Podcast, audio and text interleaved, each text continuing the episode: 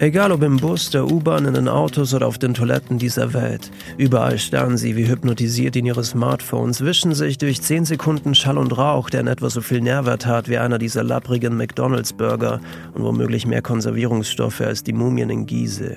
Mahlzeit. Und da sitze aber auch ich wieder, auf meiner 15-minütigen U-Bahn-Fahrt zu meiner Wohnung. Das Saba rinnt mir aus dem Mund und in meinem Kopf jagt ein Bernardiner seinen eigenen Schwanz. Eine Metapher für meinen aktuellen geistigen Zustand, während ich hier sitze, prokrastiniere und mich der Flut an digitale Eindrücke hingebe. Bon Appetit. Eigentlich hätte ich vorgehabt, ein Buch zu lesen. Nicht nur während dieser 15-minütigen Fahrt, sondern auch gestern, als ich acht Stunden lang im Zug saß. Stattdessen hatte ich vier Stunden auf Netflix verbracht, was einem dieser Burger gleichkommt. Es ist schnell zubereitet. Du musst nicht viel machen. Fast Stories to go. Es ist angenehm, sich die Bilder nicht vorstellen zu müssen, die Gurken nicht selbst in Scheiben zu schneiden, nicht jedes Mal eine Seite des Buches umzublättern.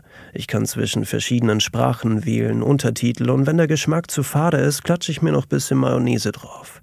Mein Gehirn, meine Vorstellungskraft, die Fantasie sind auf Standby und mein Cholesterinspiegel färbt mir die Augen gelb. Im Intro der Serie läuft Heart Attack von Lovato. Treffend. Ich will damit nicht sagen, dass es keine guten Serien gibt, keine guten Filme, die inspirieren. Natürlich gibt es sie, aber sie können niemals mit dem Detailreichtum eines richtig guten Buches mithalten. Womöglich bin ich auch gerade zu kritisch. Denn die neue Joe Exotic-Serie hatte mir gerade das Gefühl ausgelöst, jemandem ins Schienbein zu kicken. Klar, die Menge macht das Gift. Kein einzelner Burger bringt unsere Arterien zum Platzen, aber wenn ich beim nächsten Mal wählen muss, zwischen vier Stunden Joe Exotic oder einem guten Buch, nehme ich das Buch. Das ist für meinen Geist weitaus nachhaltiger. Also bis auf diese Life-Coaching-Bücher, in denen irgendwelche Pseudomillionäre Erfolg beibringen wollen.